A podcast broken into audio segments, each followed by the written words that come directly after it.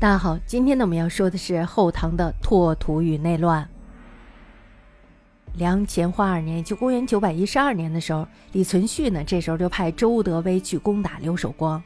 周德威呢这时候就攻至了幽州，也就是今天的北京大兴区的城下。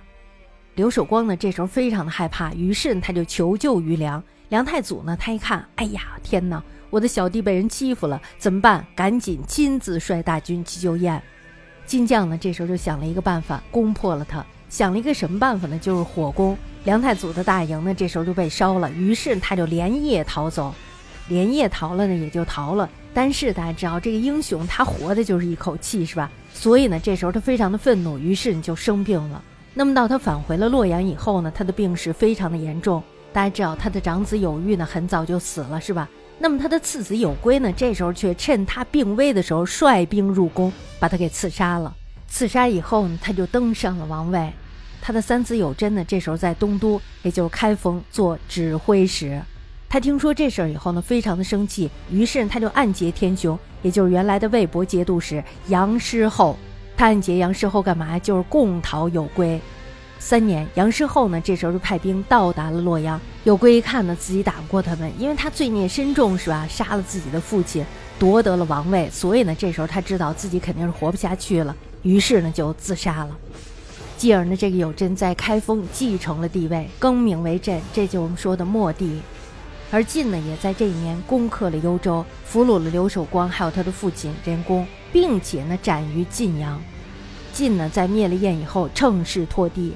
河北诸镇呢，这时候就依次归附，梁人呢，这时候也没有办法，只能扼守黄河以自保，形势呢是非常危险的。隆德三年，就公元九百二十三年三月的时候，晋潞州的守将刘继涛呢，这时候就归附了梁。大家知道，梁的势力呢，这时候稍有振作，是吧？那么到了四月的时候，李存勖呢，这时候就称帝于魏州，国号为唐，建元同光，是为后唐庄宗。庄宗呢，在他即位后不久，这时候呢，他就派遣军队偷袭，并且占据了运州。运州呢，就是今天的山东东平县的西北部。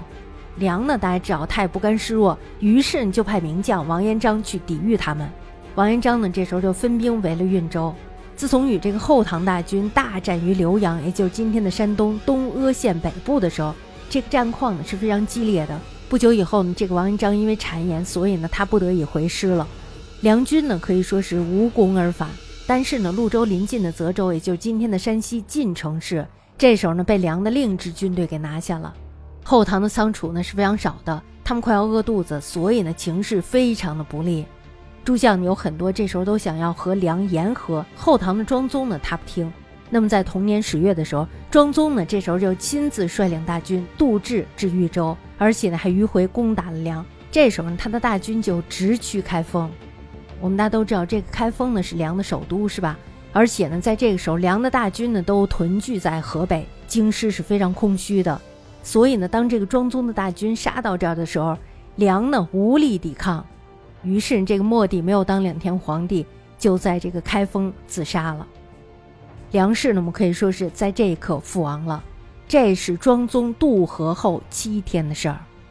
庄宗呢，在灭了梁以后，就定都洛阳。他这时候呢，自以为自己的事业已经非常的稳固了，是吧？所以呢，这时候他开始放纵自己。他呢，非常的亲近幽灵。什么是幽灵呢？就是古时候以乐舞或者是戏谑为业的艺人。后来呢，指的就是戏曲演员。甚至呢，还给皇后刘氏封了高官，专门呢以聚敛财物为业。大家知道，这个时候呢是中原初定，而政治呢已经出现了乱象。但是呢，当时唐的兵力非常的雄厚，因此呢，这时候可以继续的扩张地盘。他灭了梁以后，最大的军事成就便是西晋灭齐，还有就是前蜀。齐王李茂贞大家知道，他本来就是与这个梁有夙愿的，是吧？曾经呢，在梁初的时候，联合晋还有蜀攻打这个梁，结果没成想被人梁给打败了。随后他与蜀就给闹翻了，所以呢，他可以说是连年交兵。我们大家知道，要战乱多了的话，那么他的经济肯定是不好的，是吧？所以呢，经济不好，他就更没有什么远大志向了。那么到梁灭亡的时候，李茂贞呢，这时候就上表称臣于唐，庄宗呢封他为秦王。同光二年，就公元九百二十四年的时候，李茂贞死了，唐呢这时候就让他的儿子衍成为了凤翔节度使，并且呢让他去管理这一片地方。前蜀王建死于梁末帝贞明四年，也就公元九百一十八年。他的儿子衍呢这时候就继承了他的位置。我们可以说这衍呢是少年荒淫，所以呢前蜀的政治日益衰落。那么在同光三年，也就公元九百二十五年的时候，庄宗呢这时候就让他的儿子魏王季吉统兵伐蜀，大臣郭崇韬呢辅佐他。唐军呢可以说是长驱直入，直至成都。王衍呢没有办法投降了。这战役呢从出兵到灭蜀不过七十天。大家知道这个前蜀王建，他任的是西川节度使，一共经历了三十五年而亡。但是呢，接着伐蜀的唐军中发生了事变。这件事儿呢是这么回事儿：魏王季吉呢，他虽然是唐军的统帅，但是呢，军务都是由郭崇韬说了算。因此呢，这时候他就感到心里非常的不平衡。随军的宦官李从袭呢，这时候就把这事儿告密给了刘后，说这个郭崇韬呢非常的专横，非常的难以制服。于是呢，这时候刘后就擅自下令，命令季吉速杀郭崇韬。那么在同光四年，就公元九百二十六年的时候，郭崇韬呢被这个季吉给杀了。消息呢马上就传了出来，震动全国。此时呢可以说是流言四起。魏博军卒黄埔辉呢，这时候就趁人心不安，聚众作乱于邺都，也就是魏州今天的河北大名县。那么这时候他们就推军将赵在礼统帅。庄宗呢这时候一看你造反了是吧？于是你就派这个李少荣攻打他们，结果呢，没成想李少荣失败了。随后呢，这个庄宗就派李思源继续讨伐他们。李思源呢，到了邺之后，没想到军事哗变，把这个李思源一拥就进了城了。其实他是被胁迫进城的，是吧？那么这时候他与叛军会合，大家知道，在这种情形下，李思源有口难辩，是吧？所以他这时候就下决心要谋反。为什么呀？你说不清楚了呀，是吧？你也谋反了，等于。他呢，这时候南下，占据了开封，攻打了洛阳。庄宗呢，在逃亡的时候死了。继而呢，这个李思源就进入了洛阳，自称监军。刘后以及庄宗的孩子都被李思源给杀了。季吉呢，因为他没有办法，只好在长安自杀了。同年，李思源呢，他就继承了帝位，国号仍为唐，改元天成，这就是我们说的唐明宗。明宗呢，他以前是个胡人。最初的时候，也是因为这个骑射的事儿被李克用给看中了，李克用呢就认他做了养子。那么在他继位之后，大家知道这个庄宗呢曾经是非常淫奢的，所以呢这时候明宗呢就务从节俭，并且呢撤销了不少的有名无实的机关。那么他在位八年，兵革初定，连年丰收，人民呢这时候可以说得到了暂时的休息，是吧？那么在他在位期间的大事儿呢是后蜀的建立。我们大家都知道前蜀灭亡是吧？庄宗呢，这时候就以孟知祥为四川节度使。孟知祥呢，到了蜀地之后，郭崇韬呢，这时候已经死了。魏王季吉呢，这时候就引军东还。不久以后呢，明宗继位，孟知祥呢，这时候就开始训练甲兵，阴谋拒蜀。长兴三年，就公元九百三十二年的时候，孟知祥吞并了东川。明宗呢，这时候非常的无奈，那么于四年封他为蜀王。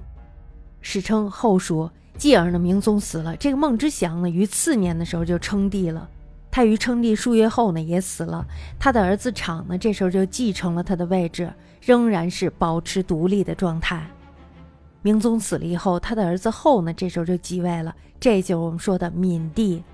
这时呢，明宗的养子李从珂镇守凤翔，女婿石敬瑭镇守河东。这两个人呢，都拥有重兵。宰相朱鸿昭还有冯晕非常的忌惮他们，于是他们就想办法让这个敬瑭呢去镇守承德，让这个李从珂呢去镇守河东。那么在应顺元年，也就公元九百三十四年的时候，李从珂呢这时候就打着清君侧的号召，率军东进。沿途呢各地皆降，闵帝这时候没有办法了，于是他就逃到了魏州。途中呢，结果没有成想被这个李敬瑭给抓住了。李从珂呢入了京师之后，他就登上了帝位。这就是我们说的废帝。闵帝不久之后呢，就遇害了。接着呢，我想大家肯定猜到，就是废帝还有石敬瑭的冲突。